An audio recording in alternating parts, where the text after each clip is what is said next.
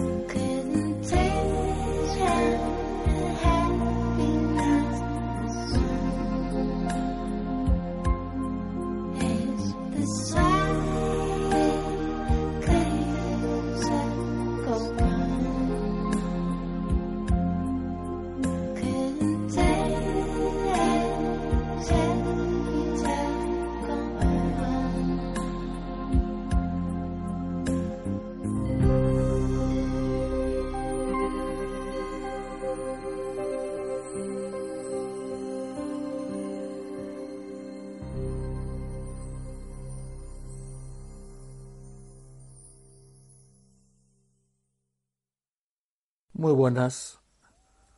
tengan ustedes. Les saluda atentamente Gabriel de Reina. En mi canal Religión y Moral, los últimos tres audios han sido dedicados a la reencarnación frente a la sana doctrina cristiana, específicamente católica, como saben, que es la que yo profeso, más allá de que me haya ocupado de otras denominaciones cristianas o incluso sectas en el canal respectivo. Uno de los argumentos, el filosófico, según la, esa misma doctrina, en la pluma del franciscano Boaventura, el obispo franciscano ya difunto Boaventura Kloppenburg, en su libro La reencarnación, el argumento filosófico nos lleva al problema de la teodicea, es decir, la vinculación del mal en el mundo con la responsabilidad mayor o menor de Dios en ella. La teodicea, etimológicamente, proviene de Theos, Dios, y dique, justicia. Para la Real Academia es la teología fundada en principios de razón. Más técnicamente yo diría que es, como dijo Leibniz en su monografía, primera gran monografía donde se utiliza el término, eh, el problema de la justificación de la bondad de Dios. Pero el antecedente más importante y que todavía rige entre nosotros es la llamada teodicea agustiniana, que responde al problema del mal. Como tal, intenta explicar la posibilidad de un Dios omnipotente y omnibenevolente en medio de evidencia de mal en el mundo. Distintas variaciones de estas teodiceas han sido propuestas a lo largo de la historia, pero normalmente afirman que Dios es perfectamente bueno, que creó el mundo de la nada y que el mal es el resultado del pecado original de los humanos. El mal, incluso la muerte, pecado y muerte van de la mano en este sentido. La entrada del mal en el mundo es generalmente explicada como el castigo por el pecado y su continua ocurrencia se debería al mal uso del libre albedrío por los humanos. La teodicea agustiniana sostiene que Dios es perfectamente bueno y que no es responsable del mal o del sufrimiento. En los audios que motivaran mi incursión eh, eh, contra la reencarnación, este argumento indica que el infierno no, debe existir, eh, con, con, más razón el purgatorio, y que sería un argumento a favor de la metempsicosis, es decir, del arraigo del alma por fuera de un cuerpo eh, primigenio en favor de otro, es decir, de la reencarnación. El problema del mal, desde el punto de vista filosófico, para los reencarnacionistas, se resolvería de este modo con la ley del progreso, la ley de la evolución de las almas, en las que, pues, en la siguiente vida se resolverían los méritos no resueltos en la anterior o en la presente se gozarían de los beneficios que no pudieron gozarse en una vida anterior. Siempre, eh, siempre desde la teoría reencarnacionista moderna, la de los espíritas, espiritistas, los que siguen a Alan Kardec, eh, básicamente, eh, pues eh, cuerpos humanos. No, no, cabría una metempsicosis tan amplia como para que uno se, se reencarnara en contra de la evolución natural. Advertíamos como uno de los puntos cardinales de esta tendencia moderna acerca de la reencarnación era que eh, no cabía no cabía inversión, no cabía que una persona, que el alma de una persona, la psique de una persona, siguiendo la terminología griega, psique es alma, se reincorporase a, a un ser vivo pues extraño a la cadena anterior y natural, es decir, a un ser vivo no humano una vez que el proceso hubiera avanzado sobre una anterior vida, un anterior cuerpo, pues eso, humano. El problema de la teodicea es mucho, va mucho más allá de la reencarnación, por supuesto. Esta misma, y a él se lo dedico, esta misma noche, pues por una, una, una sepsis, una septicemia, pues he perdido un primo, Íñigo, Íñigo Tartier, deja dos hijos, una viuda y dos hijos, tenía 52 años, se disponía a tomar vacaciones hoy y no se sabe cómo, eh, pues por una infección de la sangre, eso es la septicemia, e ingresó eh, en la mañana de ayer y a la una y media de esta madrugada, es decir, en menos, en, poco más de 12 horas, pues ha fallecido. Ha fallecido y este es el, el gran momento del cristiano, ¿no? Cuando nos enfrentamos con la muerte y hay dos maneras de enfrentarse con ella, que es una es rebelarse contra, contra Dios y, aborrecerlo, rebelarse, que es una manera de tenerlo como padre, y otra, pues acercarse a él desde lo profundo, desde lo profundo, ¿no? de, de profundis. Y es así que retomo eh, el hilo también, no solo del canal Religión y Moral en cuanto a la teodicea, que me quedaba pendiente como argumento filosófico que se dice en favor de la reencarnación, se permitiría así, pues eh, ante la muerte el alma iría progresando según méritos y entonces eh, no, tendría el problema del mal quedaría resuelto finalmente hasta llegar a una escala superior todo esto está explicado en esos audios del canal Religión Moral, sino que también me permite volver a Kierkegaard. Se me pedía por un oyente hace una semana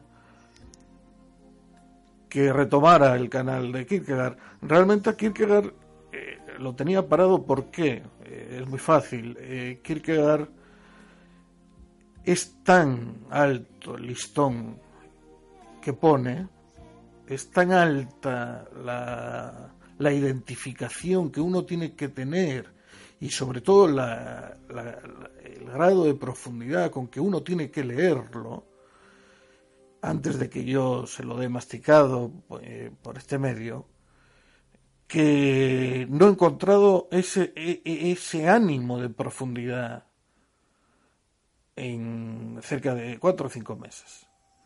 La muerte de mi primo esta noche ha hecho que de las dos alternativas que les comentaba, pues acabe buscando la Teodicea de Kierkegaard.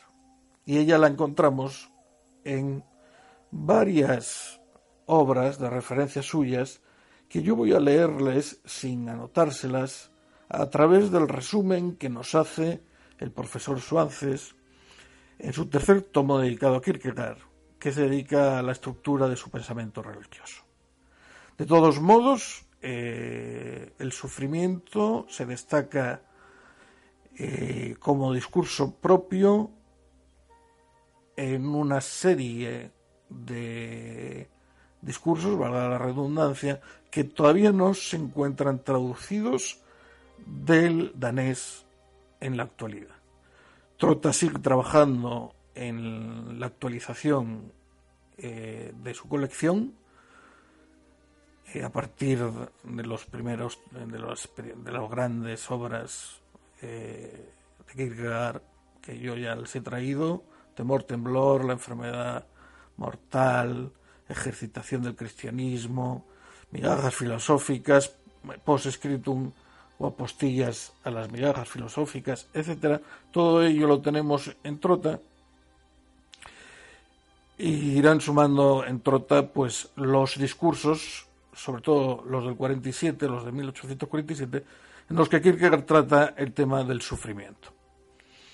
En cuanto al sufrimiento, hay dos vertientes en las que podríamos internarnos. Una es la del sentido cristiano del sufrimiento, por la cual se sufre una vez, pero la victoria es eterna. el sufrimiento nos cura de la temporalidad y en tercer lugar la vida es escuela de sufrimiento,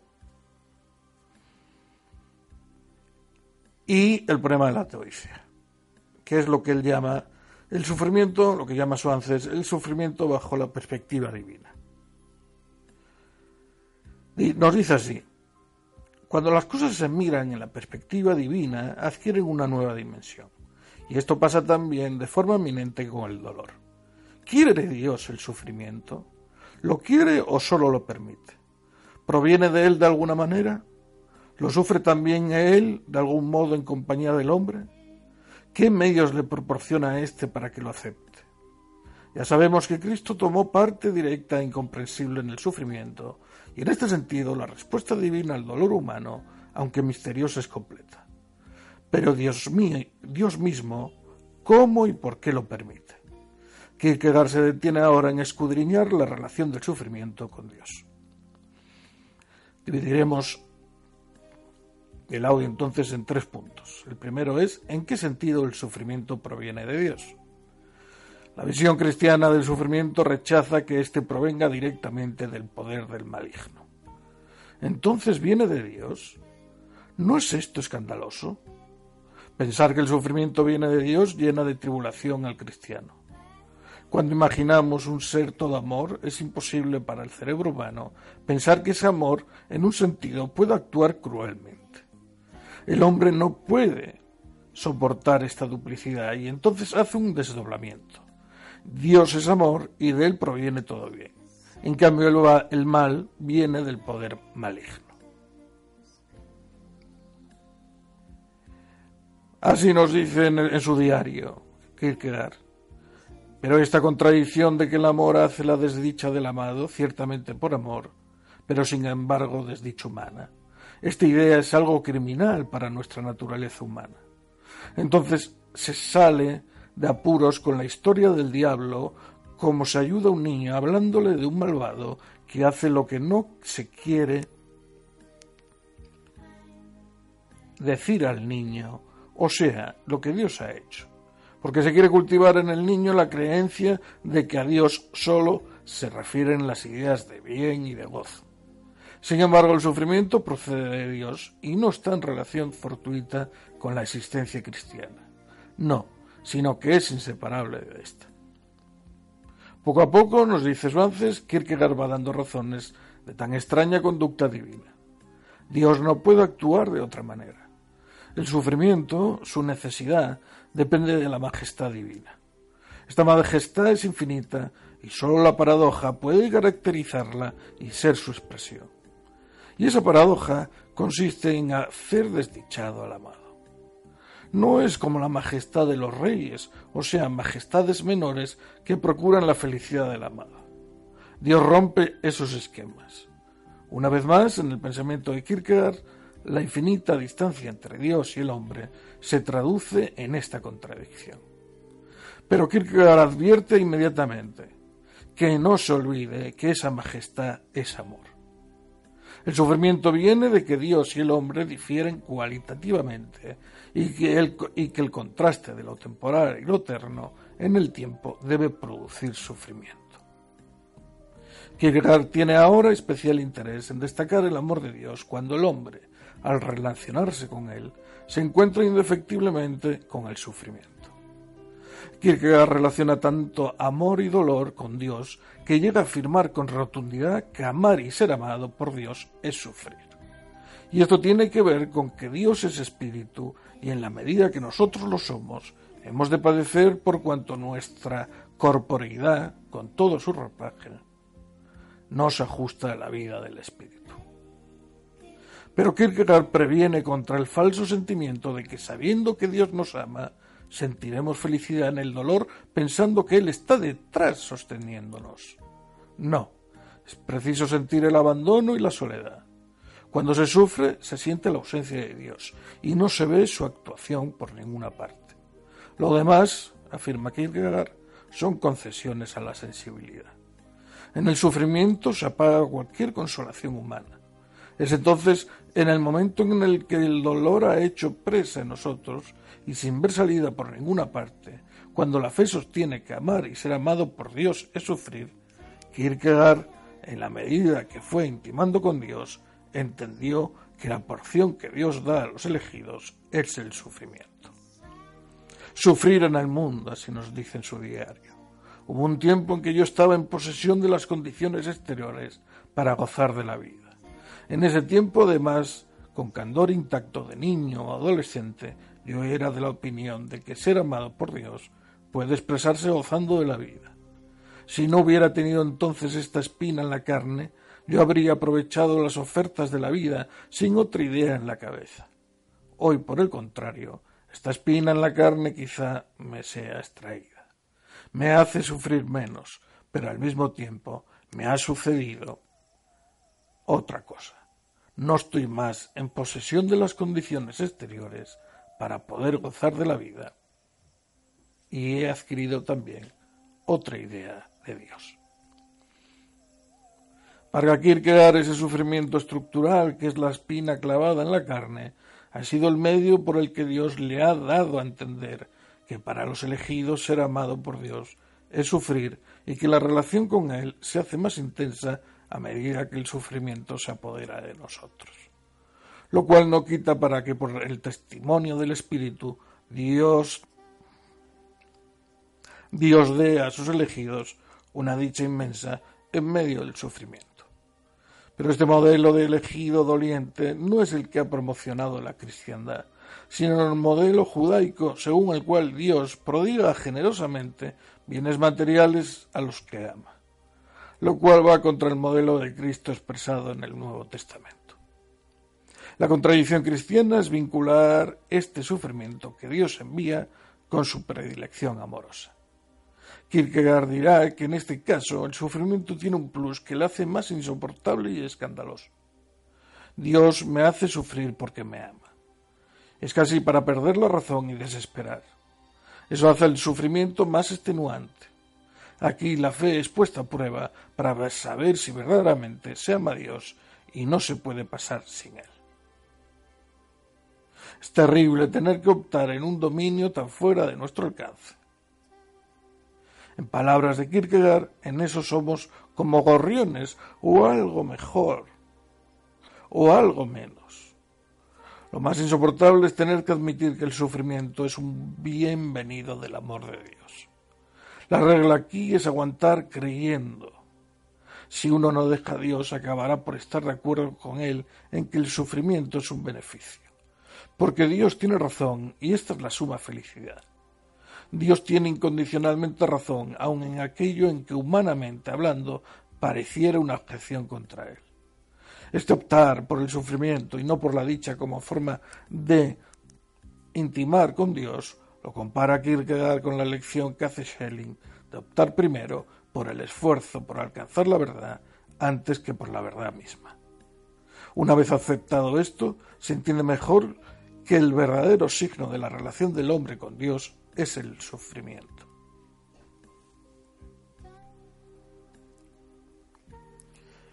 Dice Kierkegaard así en su diario.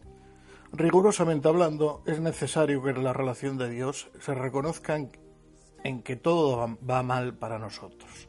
Si no, sería demasiado posible querer retener a Dios para tener éxito. Por tanto, esta es la manera con que Dios afirma.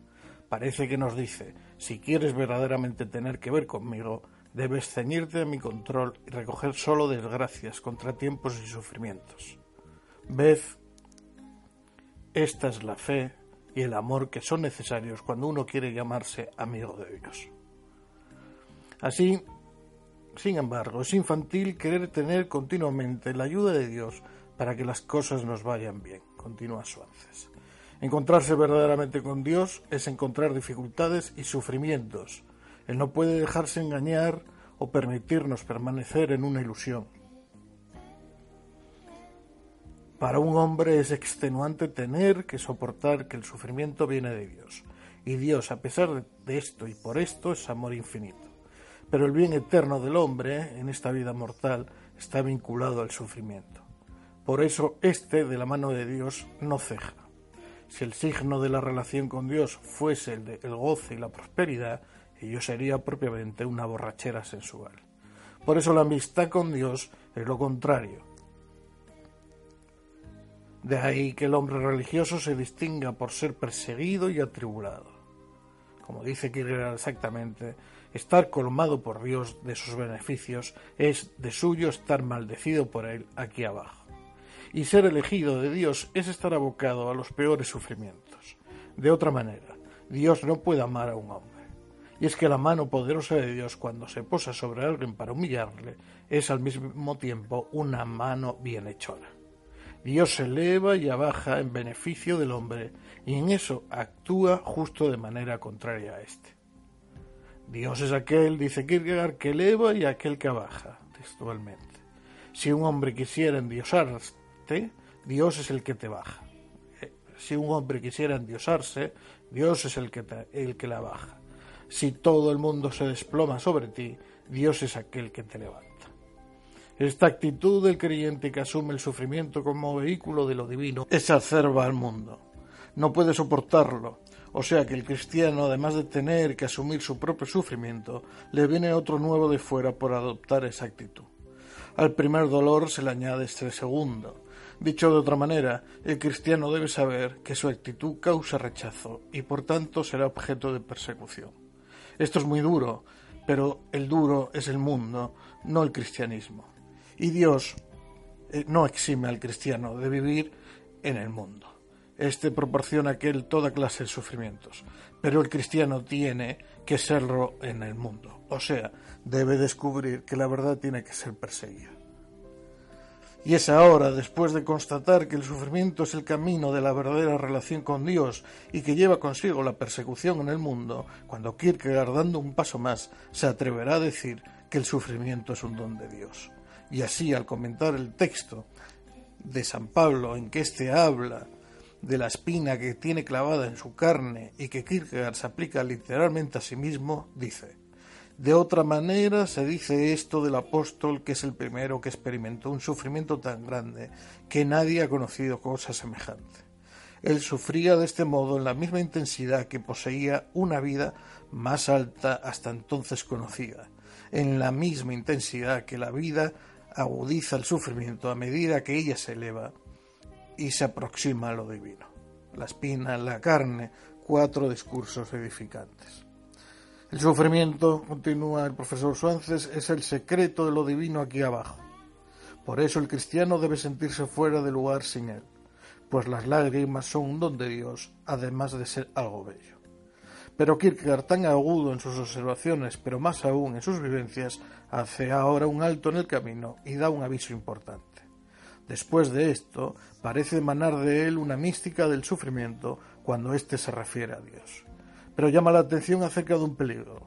Cuidado con pedir sufrimientos a Dios por el hecho de que estos sean un camino rápido para llegar a Él.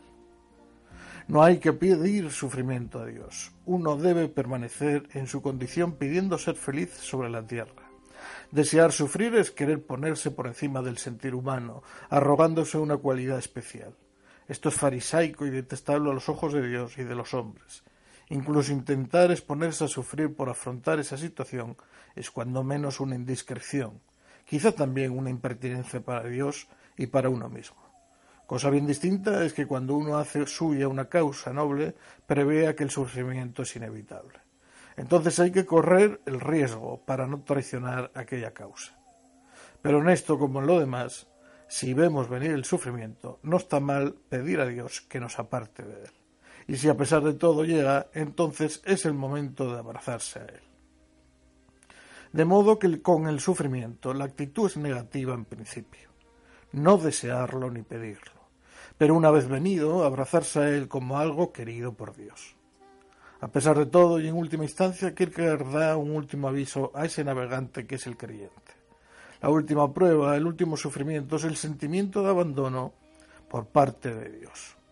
No hay modo de zafarse de este último combate, el más terrible, y Kierkegaard avisa para estar preparados. Dice así en su diario. Viene entonces para los creyentes una última fase el, peor de todos sus sufrimientos. La fuerza les abandona y Dios también les abandona. Resulta evidente para todo fariseo de aquella época y para todo contemporáneo que este hombre era un tonto.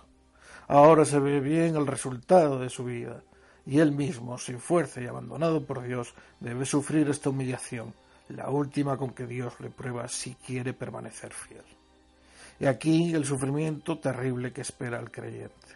Este deberá ser capaz de pensar que esta prueba no es lo definitivo. Se trata de un pequeño plazo de tiempo antes de recobrar a Dios, para siempre, de suerte que este sufrimiento forma parte de la victoria total. Pero ello no invalida la hondura de la prueba. Segundo punto, el ejemplo de la pasión de Cristo. Precisamente el abandono que ha de experimentar el creyente lo sufrió Cristo también, y con creces en las últimas horas de su vida. Kierkegaard se detiene en este punto crucial porque en él se condensa el misterio del sufrimiento en el que debe participar el creyente. Entre este y la pasión se da una identificación, porque la pasión de Cristo es en el fondo el sufrimiento de la alma, nos dice. San Pedro no entiende y por consiguiente rechaza las palabras de Cristo que dice que es necesario que el Mesías suba a Jerusalén y padezca mucho. La postura de Pedro es la del hombre normal y corriente. Cristo le amonesta seriamente y le invita a la rectificación. Porque sólo hay una manera de vincularse a Cristo, la del sufrimiento y el amor, ambos unidos. Naturalmente la pasión de Cristo es incomprensible porque sólo la fe es capaz de unir lo divino y lo humano. ¿Cómo puede Dios mismo padecer? Esto solo puede llevar a la locura o a la adoración. El punto álgido descrito por Kierkegaard en el dolor de Cristo es que pudiéndose librar de él, no lo hiciera. En su, en su, pasión, Cristo tiene, como Dios, todo su poder y sin embargo sufre libremente como hombre. En cualquier momento, como Dios que es, puede cambiarlo todo. Sin embargo, sufre sin rechistar. Es lógico que los discípulos se escandalizaran. ¿Por qué? Porque podían dudar de que Cristo fuese el que dijo que era, Hijo de Dios, Mesías. Aquí no se muestra precisamente como el más fuerte. El espectáculo era penoso. O también, si era Dios, era incomprensible e inaceptable, inaceptable que sufriese de esa manera. La pasión de Cristo no es precisamente un espectáculo edificante.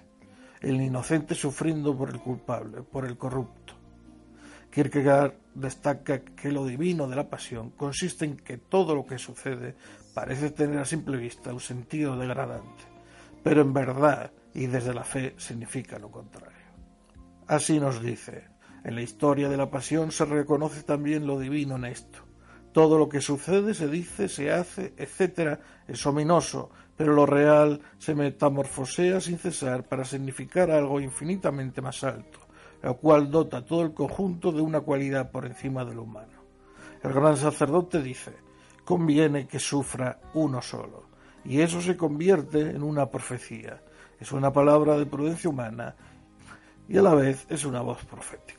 Los jefes de los sacerdotes exigen a Pilatos que haga guardar la tumba para que sea evidente que Cristo no ha resucitado.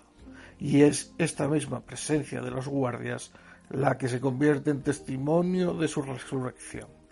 Pilatos escribe, rey de los judíos, y declara, lo que he escrito, escrito está. Y tenía razón, pero sin sospechar cómo. Casi todas las réplicas continuas tienen pues una resonancia a la inversa. Se hacen verdaderas cuando se las entiende al revés. Kierkegaard señala ahora algunos de los sucesos más destacados de la pasión, aportando su peculiar incidencia en el conjunto. En primer lugar, la noche en que Cristo fue entregado. Vivir la experiencia de esa noche es algo formidable. A Cristo habían querido proclamarlo el Rey, Mesías, etc. Y esa noche se siente borrado del mundo, retirado en una habitación con doce discípulos. Su destino está echado y será ejecutado a manos de sus enemigos. Cristo, en vez de gloriarse, se humilla hasta ser insultado y maltratado. Así debe sufrir la verdad para distinguirse del mundo. Esa noche debiera ser borrada de la historia humana. Cristo fue entregado a la muerte por el género humano al que todos pertenecemos. De modo que aquel no fue un hecho cumplido hace largo tiempo en el pasado. Todos los hombres fueron cómplices de aquella situación que se repite constantemente en cada hombre y época de la historia. El Judas de aquella noche lo somos todos. No somos mejores que los contemporáneos de Jesús que llevaron físicamente adelante su muerte. Kierkegaard invita a reconocer nuestra culpabilidad y traición acogiéndonos al misterio de la reconciliación que Cristo instituyó esa noche. Si Cristo hizo muchos milagros en vida, esa noche y ese día hizo uno mayor, tocarnos por medio de su sufrimiento. De su. Kierkegaard se detiene un instante en la agonía de Getsemaní, destacando la soledad de Cristo ante el sueño y la incomprensión de los discípulos. He aquí la relación de lo humano con lo divino. Los discípulos duermen mientras Jesús sufre. ¿Les faltaba sensibilidad? No, Kierkegaard es condescendiente con ellos. La situación les rebasaba. De todos modos, dirá Kierkegaard que cuando más espíritu se es, más insomnio se tiene. El espíritu es vigilancia y actividad. Por eso aquellos hombres dormían y Cristo sufría en aguda conciencia de angustia hasta sudar sangre. Acorde con lo dicho antes, Kierkegaard destaca en la pasión no tanto los sufrimientos físicos cuanto las burlas y, sarcasmos de la gente. Es como si las fuerzas humanas ocultas se desatasen contra un Dios indefenso. La calidad de la venganza del ayepto contra lo santo es algo que a Kierkegaard le estremece. Es ahí donde para él se manifiestan los más bajos fondos de la culpabilidad humana. Solo la fe puede penetrar en el misterio de la iniquidad humana Cristo vivió hasta el extremo toda la bajeza del corazón humano. Cuando los soldados se mofan de Jesús poniéndole una caña y una corona de espinas, realmente Cristo tiene entonces el supremo poder. Como dice Kierkegaard, religiosamente la última impotencia es el supremo poder. Por eso Cristo no tiene en la mano un cetro, sino solo una caña, signo de la impotencia. Y es sin embargo en ese momento cuando Él tiene el más grande poder.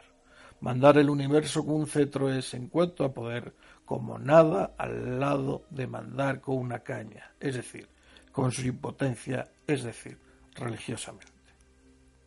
El máximo de impotencia religiosamente el máximo de poder. Esta es la paradoja que se significa la pasión y que repite y que se repite una y otra vez. Tú que destruyes el templo y lo reedificas en tres días, sálvate a ti mismo.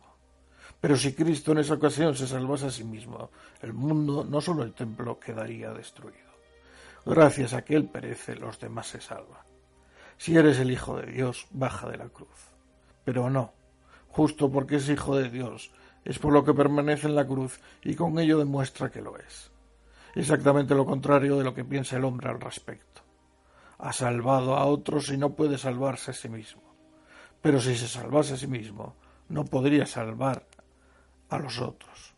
Justamente por salvar a los otros, no quiere salvarse a sí mismo. Finalmente, Kierkegaard aborda con especial sensibilidad el abandono de Cristo por parte de su Padre.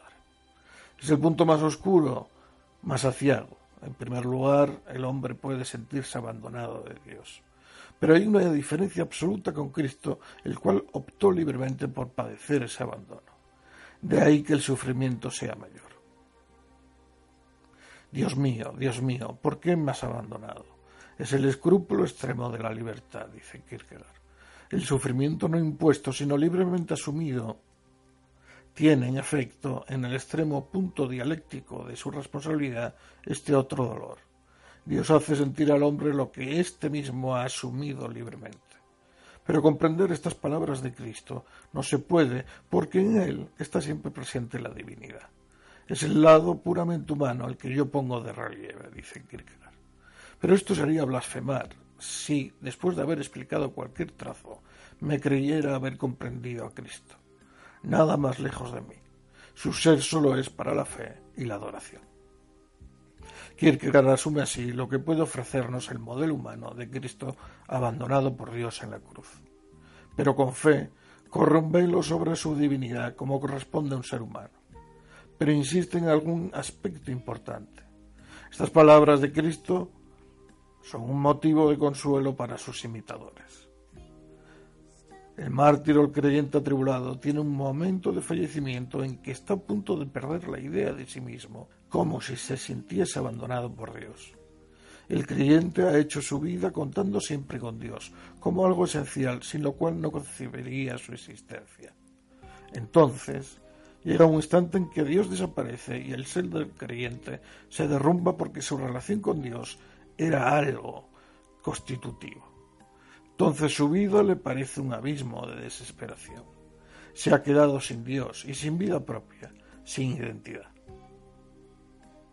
Precisamente, y vuelvo otra vez la paradoja, el sentimiento del abandono de Dios y la pérdida de la propia identidad dan paso a la vivencia plena de Dios y de la idea de sí mismo. Tercer punto y último, consuelo y alegría en el sufrimiento. Dios no abandona definitivamente al hombre en su sufrimiento, ni le dará un peso mayor del que puedan soportar sus hombros. Dios es fiel para no consentir que se nos pruebe más allá de nuestras fuerzas. No deja abandonado al hombre. Cuando éste cree que todo se hunde, se siente completamente solo, llega de donde menos se piensa la ayuda divina. Pero Kierkegaard deja muy claro el conducto por donde nos llega el consuelo divino. Pensar que sea lo que sea, todo viene de Él y está previsto para nuestro bien. Así dicen sus diarios. En su diario. El único consuelo y absoluta distracción en todos nuestros sufrimientos es y será siempre volver nuestras miradas a Dios, pensar en Él, referirle todo, considerar que todo viene de Él por el hecho de que Él lo permite. Esta es la verdadera manera de llegar a ser objetivo como conviene, objetivo hacia otro como subjetivo hacia sí. En las asambleas populares se manda hablar dirigiéndose al presidente y no a los otros miembros aisladamente y esto para evitar hacer personalizaciones. Y así se evita en medio de toda persecución toda personalidad. Alguien me escupa la cara y ni siquiera le miro, miro a Dios, me remito por encima de esto a Dios. Dicho de otra manera, permanezco en cuanto a mí completamente fuera. Personalmente solo me refiero a Dios. No hablo a alguien sino de Él, incluso en su presencia. Esta es, podéis verla, la victoria sobre toda infamia cada uno de nosotros actuaría de igual manera con un animal, con un animal o con elementos de la naturaleza, es decir, en cualquier parte donde no se admite relación personal. Pero el que teme a Dios solo tiene en el fondo una sola relación personal, su relación con Dios. Kierkegaard entiende, continúa Sánchez, que el modo de liberarse es presentar a Dios los problemas. La relación con los demás viene entonces por añadidura, Dando prioridad a Dios en nuestra relación con las cosas, adquieren estas una medida más objetiva, más alejada del propio interés y de paso uno se coloca por encima de ellas, pero no de manera altiva, sino bajo la mirada divina que todo lo sana. Es un caso más de poner todo en manos de Dios, esta vez el sufrimiento. Dios no ahorra sufrimientos al que ama, más bien es lo contrario, precisamente por la realidad a que abre el sufrimiento cuando se refiere a Dios. Kierkegaard describe magistralmente el estado de amargura y soledad previo a la consolación. Así, en la predicación hecha al seminario de pastoral, dice, no hubo un tiempo en que tú no encontrabas a nadie en quien confiar, cuando las tinieblas de una muda desesperación apretaba tu alma sin que tuvieras el coraje de renunciar a aquella, sino que más bien reteniéndola la apretabas a tu vez a su vez contra tu corazón. Un tiempo en que los cielos permanecían cerrados para ti y la plegaria moría en tus labios o llegaba a ser un grito de angustia que pedía cuentas al cielo. ¿Cómo denominar esta condición sino muerte? ¿Cómo calificarla sino de tinieblas? Pero cuando la esperanza mensajera del cielo atraviesa las tinieblas, cuando sientes rejuvenecer tu alma y las fuerzas de esta vida nueva se agitan en ti, ¿no gritas entonces lleno de alegría, yo que estaba muerto, vivo? Todos hemos experimentado la amargura, la soledad, la desesperación, el silencio de Dios, la incomprensión, la rebelión contra Dios. Nos parece que el cielo debiera resolver nuestros problemas, pero que está infinitamente lejos. Pero luego sentimos la dulzura y la mano poderosa de Dios. Dios enjugará las lágrimas. Pero ¿cómo las enjugará si no hemos llorado? En medio de la tristeza y el miedo de la noche aparece Cristo estando las puertas cerradas.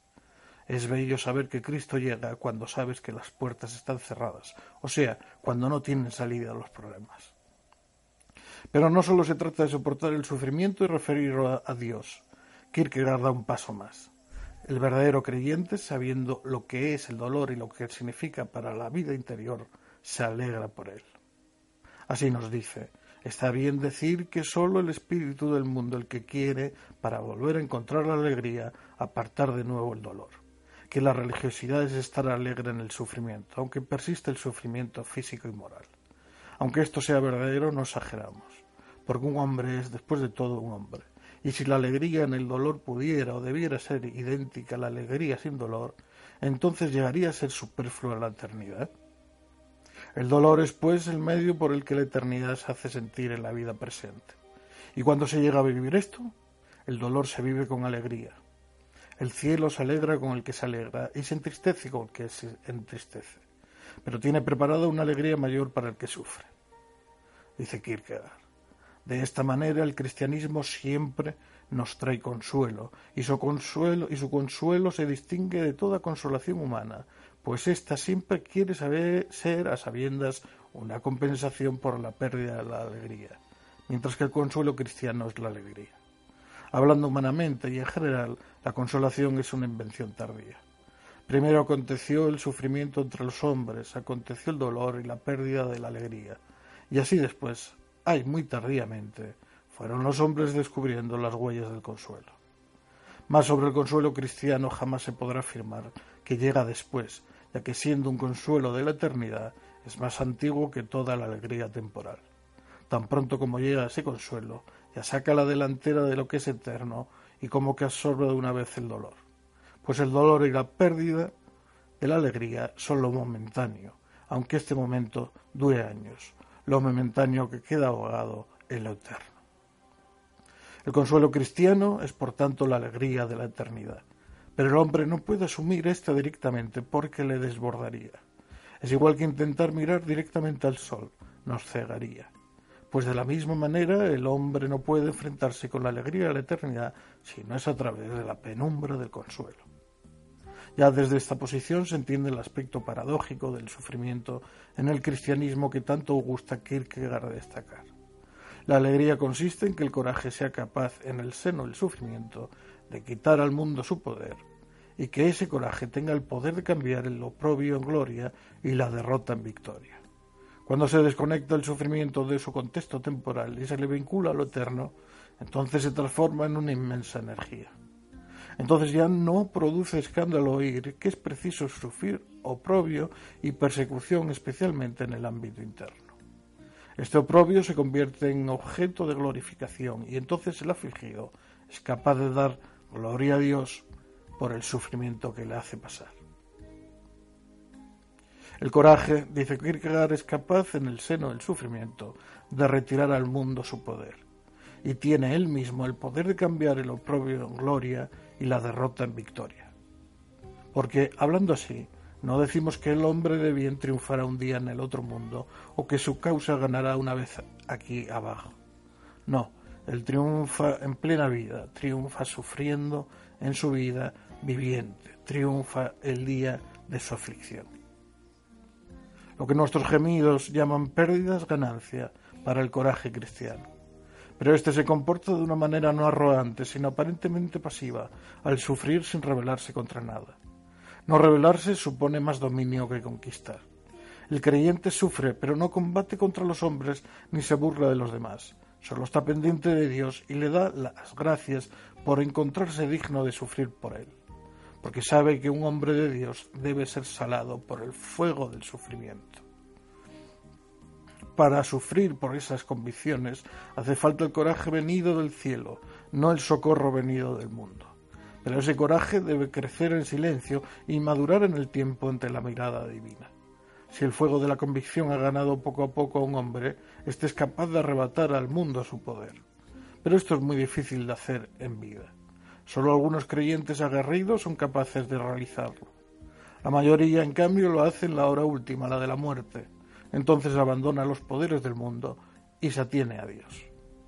En la misma línea abunda Kierkegaard en esta idea desde otra perspectiva, la alegría de pensar que la adversidad es el éxito.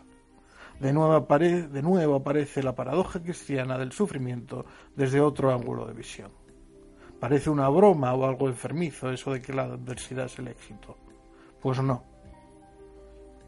Así nos dice en el discurso Sentimientos en la lucha de los sufrimientos.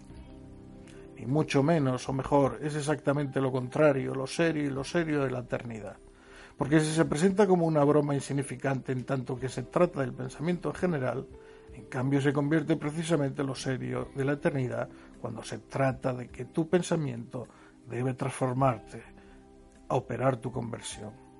Tal es la tarea, dice la eternidad, origen y garantía de lo serio, porque mi manera de enfocar la vida consiste precisamente en ver todo al revés.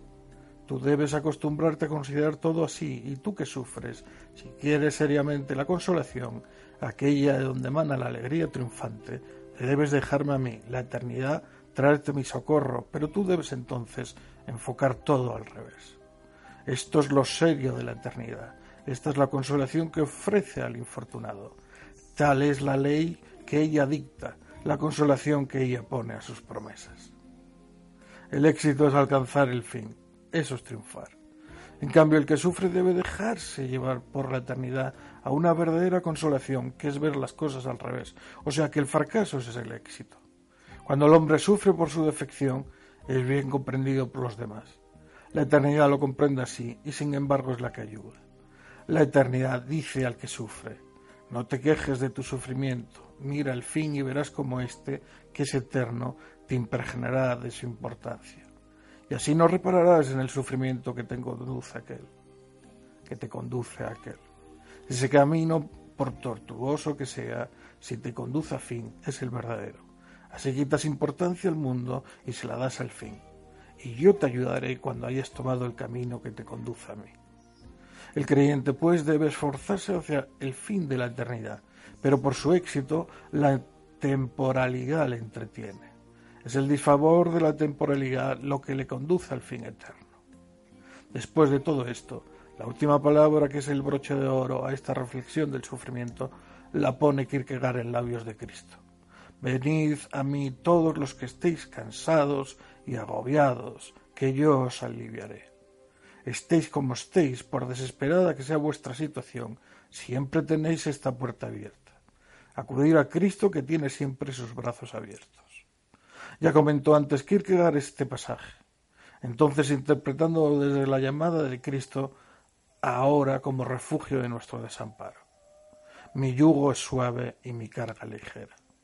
Cada hombre ha de llevar el fardo que corresponde a su existencia, fardo de condicionamientos, límites, defectos, desgracias, infortunios, y no vale cargárselo a otros, como tiende indistintamente cualquier hombre, como tiende instintivamente cualquier hombre.